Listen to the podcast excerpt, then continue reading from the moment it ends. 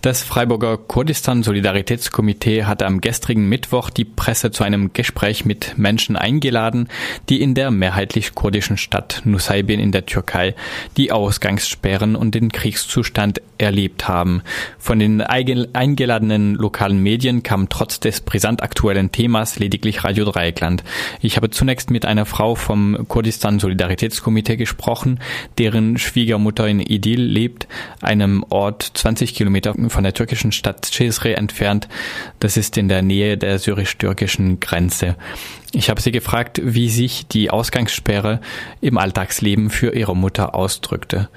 Insbesondere fokussiert sich dieses Interview auf die Lage für Menschen mit Gesundheitsproblemen. Seitdem es eine Ausgangssperre in Cizre gibt, kann sie eben nicht in die Dialyse, was zwei bis dreimal der Fall ist in der Woche. Ähm, sie konnte mal eine ganze Woche lang nicht, also weder nach Cizre noch woanders hin, weil die Ausgangssperren quasi fast überall waren, wo sie hingehen könnte. Ähm, da ging es ihr natürlich gesundheitlich überhaupt nicht gut. Ihr Körper war total angeschwollen. Also sie war super davon getroffen. Und eine Woche später mussten sie nach Midyat fahren, was aber auch eine Strecke war, circa 60 bis 70 Kilometer. Das können sie auch nicht jeden, jeden Tag machen. Der Sohn arbeitet. Sie selber kann nicht fahren. Und es hieß auch, dass die Krankenhäuser dort die Leute, die außerhalb von Midyat kommen, auch nicht gerne aufnehmen, weil sie nicht so viel Kapazität haben und die Leute nicht einfach in die Dialyse reinmachen können. Also sie musste an dem Tag, wo sie das das erste Mal in Mediat war, circa zwei, drei Stunden erstmal drauf warten, bis sie überhaupt dran war. Drei, vier Stunden ging's und in der Nacht, weil es so viel Schnee gab, konnten sie auch nicht nach Hause fahren. Also das war wirklich sehr dramatisch für die ganzen Leute, die aus Idil, Gisre und Umgebung kommen und davon betroffen sind. Also diejenigen, die ins Krankenhaus müssten.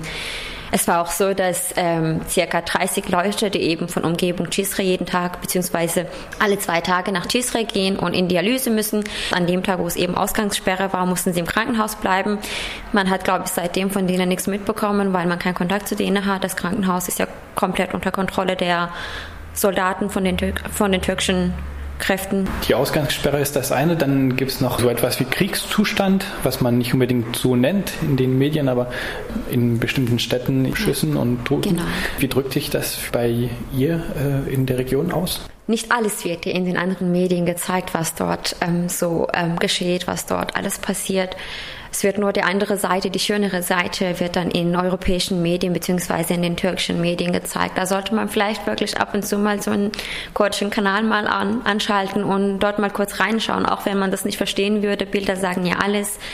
Da sieht man wirklich, wie schlimm die Lage ist, dass Babys, ungeborene Babys kommen ums Leben. Ich meine, und dann werden, steht in der Zeitung, von den türkischen äh, Medien beziehungsweise von den türkischen Zeitungen wird dann eben veröffentlicht, ja, Terroristen, die werden ja auch irgendwann groß und werden zu Terroristen. Je früher, desto besser. Wenn man sowas, also wenn ich sowas lese, das sind meine Landsleute, das trifft einen schon sehr dass die Leute sich selber verteidigen müssen. Ich glaube, ich hätte da auch nichts anderes gemacht. Ich hätte genauso reagiert, wenn ich grundlos, also ohne irgendwelche Gründe, mein Land äh, angegriffen wäre, meine Familie. Eine Frau stirbt vor der Tür, die Kinder können die Mama nicht äh, reinholen. Das hat man ja auch gesehen, auch zum Glück, die europäischen Medien haben das auch gezeigt, weil sie eine Woche lang auf der Straße lag, sie nicht reingeholt werden konnte. Der Mann, der sie holen wollte, wurde erschossen. Der Schwager, der sie holen wollte, wurde erschossen. Ich meine, wenn man wirklich paar von den Sachen mal sieht oder hört, dann reicht es einem, dass das ein Krieg ist, ein grundloser Krieg. Ich meine, wie gesagt, was kann ein Baby mit dem Krieg bzw. mit Terroristsein zu tun haben? die Lage ist wirklich eine ganz dramatische. Auch wie gesagt, da wo mein Mann herkommt, aus Edel, da gibt es zwar keine Ausgangssperre, sind aber auch fast jeden Tag irgendwelche Angriffe, kommen Leute ums Leben. Also wir sind wirklich jetzt mittlerweile gewöhnt, dass jedes Mal, wenn wir den Fernseher anschalten, wissen wir, okay, gut, wie viele Leute sind heute ums Leben gekommen. Dass welche ums Leben gekommen sind, ist uns klar. Also das sind wir schon gewöhnt. Und die Leute, wie sie jetzt auf die Fälle reagieren, wie sie auf die Tode reagieren, also die sind wirklich kaltblüte geworden. Ich glaube, das ist halt einfach die Lage, die schlimme Lage, die dort dort so ist, das ist halt einfach Krieg. Sie wissen, es können jeden Tag Leute ums Leben kommen.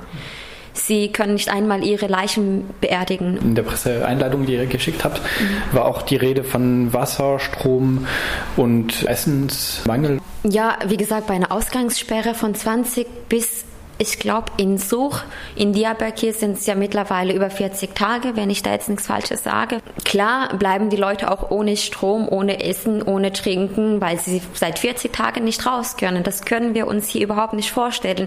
Wenn wir hier eine Woche nicht in die Stadt können, ist das uns schon dramatisch genug und sagen, oh je, ich war jetzt eine Woche lang nicht in der Stadt, konnte mir die und die Sache nicht besorgen. Über Weihnachten hatten wir jetzt das kleinste Beispiel, drei Tage hintereinander waren die Märkte zu, wir konnten nicht einkaufen, einkaufen. Vor den Feiertagen haben wir wie verrückt eingekauft und nach den Feiertagen war das Erste, was wir machen konnten, gleich wieder einkaufen gehen. Und die Leute sind seit 40 Tagen, können sie nicht den Kopf aus dem Fenster rausstrecken. Klar kann man sich vorstellen, dass sie irgendwann einfach, denen fehlt an alles. Also ich habe schon mitbekommen, dass sie einfach nur Wasser mit Salz den Kindern teilweise geben können, die jetzt fast gar nichts mehr haben zu trinken, zu essen. Es sind ja auch viele kleine Kinder davon betroffen. Babynahrung, vielleicht andere Dinge könnte man ja für längere Zeit aufbewahren, aber gerade Babynahrung, Babywindeln, also wie gesagt, Kinder sind da halt viel mehr davon betroffen, von der schlimmen Lage. Und das ist ja eine Stadt. Ich meine, die sind ja jetzt nicht irgendwie aus einem kleinen Dorf, wo sie sagen, okay, sie können jetzt nicht jeden Tag in die Stadt, ähm, deswegen besorgen sich jetzt mal für ein paar Wochen was. Es war nicht damit gerechnet, es ist von heute auf morgen gekommen und sie hatten auch nicht damit gerechnet, das gibt es ja sonst nirgends auf der Welt. Bei Wasser und Strom, wie kommt es, dass es zu Ausfällen kommt? Man kann sich schon denken, dass das eine Absicht ist weil die Regierung, die türkische Regierung, das will ja ähm, die Stadt quasi zu einer menschenlosen Stadt realisieren. Wasser- und Stromverkürzung, das äh, ist eine Absicht der Stadt. Klar, also ich meine, Strom sollte ja immer da sein, Wasser ja eigentlich auch. Das hängt nur mit der Stadt was äh, zusammen.